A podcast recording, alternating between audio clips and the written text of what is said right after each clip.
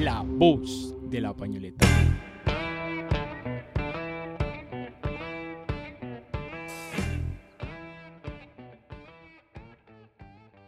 Acronos, saludos a todos ustedes. Sean bienvenidos una vez más a La Voz de la Pañoleta, un podcast sin utensilios. Antes de iniciar, quisiera darle las gracias a todos esos scouts parchados que nos están apoyando. A lo bien que chimba toda esa energía. No dejen de contarle a sus amigos, cuéntenles qué es un podcast y cómo escucharlos, este o cualquier otro. Díganles que es una forma áspera de pasar el tiempo. Bueno, comencemos.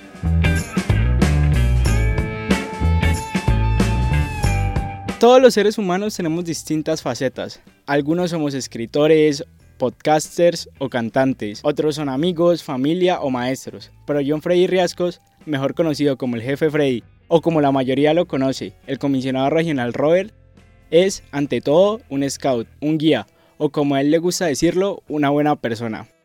Y creo que eso es todo lo que los scouts deberíamos ser, buenas personas. El pasado miércoles 29 de mayo, la voz de la pañoleta interrumpió la rutina diaria del comisionado Robert del Valle del Cauca para intentar conocerlo un poco más a profundidad. Esperamos lo disfruten.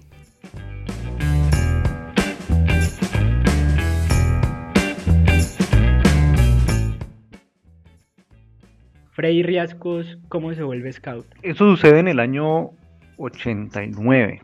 Tradicionalmente en la iglesia queda ubicada en la calle 44 con tercera F Norte. Eh, era el, lugar pues de, encuentro familiar y con respecto pues a la religión que profesábamos. Siempre al final de, de la misa encontrábamos que habían unos chicos reunidos uniformados, chicos muy pequeños. Pues en tres ocasiones hubo la intención pues como de ir a preguntar, pero, pero no me decidía, pues estaba muy pequeño, tenía pues alrededor de 11 años. Y pues prácticamente mi mamá me empujó y me llevó allá y me, juntó allá con los muchachos y, me hizo pues estar en unión con, con ellos. Eh, pues en efecto en ese momento era una reunión de manada. Eh, recuerdo muy claramente el día pues en el que me reciben, me recibe Julio Herrera, pues un amigo entrañable que tuvimos vivencias hasta aún tenemos, eh, desde allí nace nuestra amistad. Eh, y él es el que me invita a ser parte de la seisena de él, la seisena azul. Ingreso al 809. Directamente al 809. Ok, cuando yo entré al 809, a mí me recibió Ver, Luna, y digamos que fue una vida scout o hasta donde llevo ha sido muy divertida, llena de anécdotas. ¿Cómo fue la suya, jefe? ¿Qué anécdota recuerda? Pues hay, hay muchas, muchas, muchas anécdotas.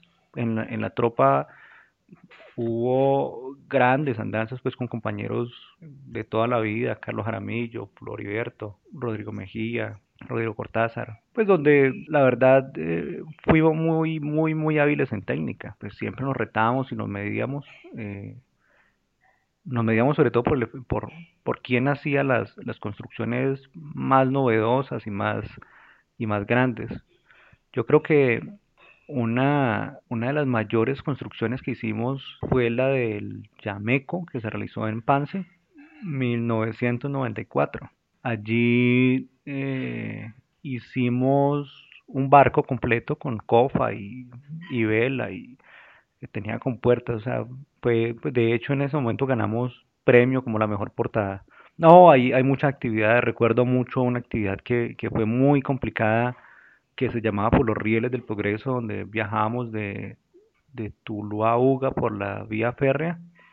Pero recuerdo con mucha particularidad que pues en ese momento nosotros éramos los que hacíamos eh, el menú. Me recuerdo que esa noche nos sentamos a, a tomar sopa de sobre.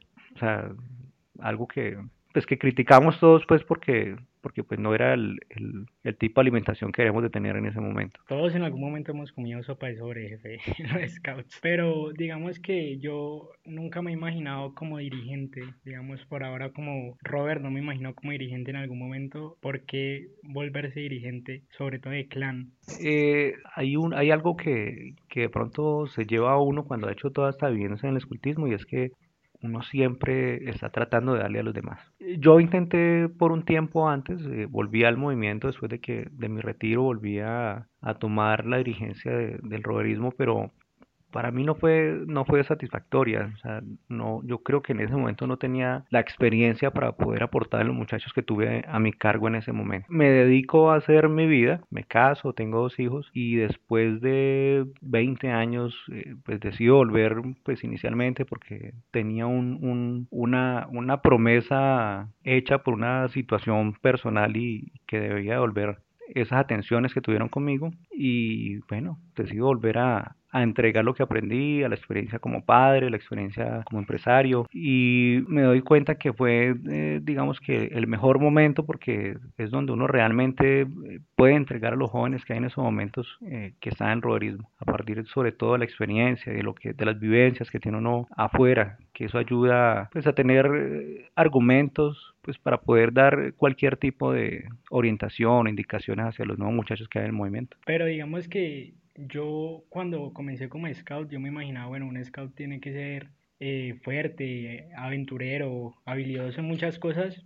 Y cuando uno comienza a enterarse y empaparse, uno se da cuenta que más bien uno comienza a aprender todo ese tipo de cosas conforme va viviendo scout, que no es necesario serlo al principio. Según usted, ¿qué se necesita para ser un scout exitoso? A ver, yo creo que lo más importante y por lo que trabajamos es, es por crear buenas personas. Y yo creo que uno nace con eso, sino que en el camino, eh, pues las diferentes experiencias que tiene uno eh, cuando va creciendo, eh, pues va marcando algunas cosas y genera algunos lineamientos que, que, pues digamos que creería que lo desvían uno del rumbo. Creo que lo que hace todo el método Scout es volver a, reencontrar a, la persona en, en, la línea de ser buena persona. Y pues eso empieza uno a, a vivirlo a través de, de la experiencia de camaradería, a través de campamentos y a través de todas las dificultades, eh, pues digamos que creadas, que son las que van ayudando a formar eh, el ser. Esa pregunta debió ser antes de, antes de preguntar por qué decidir ser dirigente pero me parece que es importante hacerlo ahora porque aunque usted ya es dirigente y sigue siendo scout, hubo un momento en el que paró su vida scout como tal. ¿Qué le quedó de esa, de esa vivencia como scout, como integrante del movimiento y no como dirigente?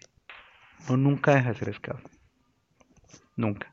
Por más que uno se vaya, las amistades que, que crea esos espacios son, son eternas, por decirlo así hoy te puedo contar que yo me reúno todavía con Julio, que fue el que me recibió en el año 89. Eso se vuelve como una hermandad, ¿sí?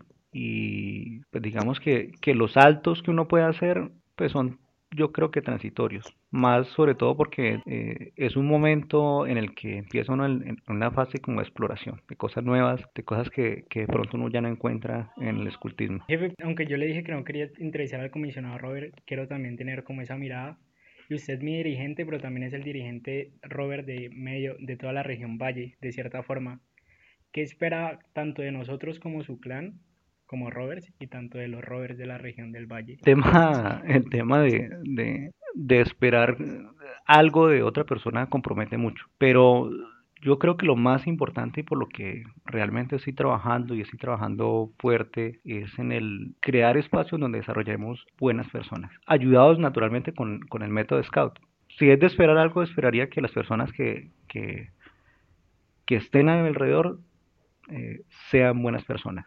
Aunque yo siento que la siguiente pregunta se ha respondido a través de la, de la entrevista, quisiera hacerla. ¿Por qué Freddy Riascos decide postularse o volverse comisionado Robert? Pues la verdad no me postulé.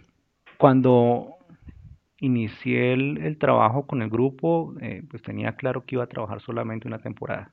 Vuelvo, insisto, eh, yo llegué a, cumplir una promesa que tenía de una situación personal que tuve y de pronto eh, fui, fui muy insistente en el proceso que se estaba llevando en el roberismo y yo creo que eso hace que haga clic con, el comisionado Robert del momento, con Julián Barona, y empezamos a, pues hablar de diferentes situaciones, de lo que estaba pasando y cómo podíamos hacerle frente eh, a lo que estaba pasando. Yo creo que allí es desde donde la comisión coloca los ojos. Pues nada, yo creo que fue un voto de confianza, porque pues realmente para ese momento era una persona completamente desconocida. Pero igual, o sea, cuando me hacen la propuesta, pues no lo dudo, porque parte de, mi intención es, eh, como te decía ahora, trazar líneas para, para tener buenas personas en el movimiento y que esas buenas personas salgan a hacer su ciudadanía como debe ser. ¿Quién es jefe, quién es Freddy Riascos sin su pañoleta? ¿Quién es Freddy Riascos fuera de los scouts? Un papá, un buen esposo. Creo que soy una buena persona. Eso yo creo que es el, el, resumen de lo que hizo el escultismo conmigo. Laboralmente tengo una empresa, bueno, y he desarrollado pues mi, mi, mi parte profesional en, en, la parte empresarial, pero como te digo, ante todo, un buen papá, un buen esposo, un buen hijo. Una buena persona. Una buena persona. Bueno, pues como mensaje para, para los rovers, eh, yo creo que esta vida trae muchos retos. El contexto actual de, de, lo que están viviendo, de las situaciones que tienen eh, que enfrentar, requiere de personas íntegras, y que viajen por este mundo a fondo, que enfrenten las frustraciones que, pueden vivir en, en este camino eh, con toda la, pues, toda la gallardía posible y que todas esas frustraciones que, puedan aparecer sean solamente un obstáculo más para, para ir en busca de, de, ese crecimiento y esa grandeza.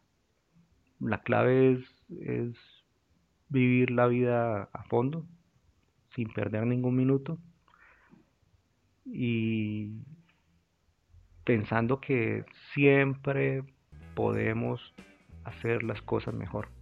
Muchas gracias por escucharnos. Si les gusta este tipo de contenido, no se olviden de seguirnos en nuestras redes sociales, en Facebook e Instagram como La Voz de la Panoleta, Cineñe, y en SoundCloud y Apple Podcast como La Voz de la Pañoleta. Además, quiero invitarlos a que nos den su opinión cada crítica o cada alabo nos llena de motivación. Y recuerda, si tenés una historia scout que quieras contar, no dudes en escribirnos. Sin nada más que decir, hasta luego. Nos vemos en la próxima fogata.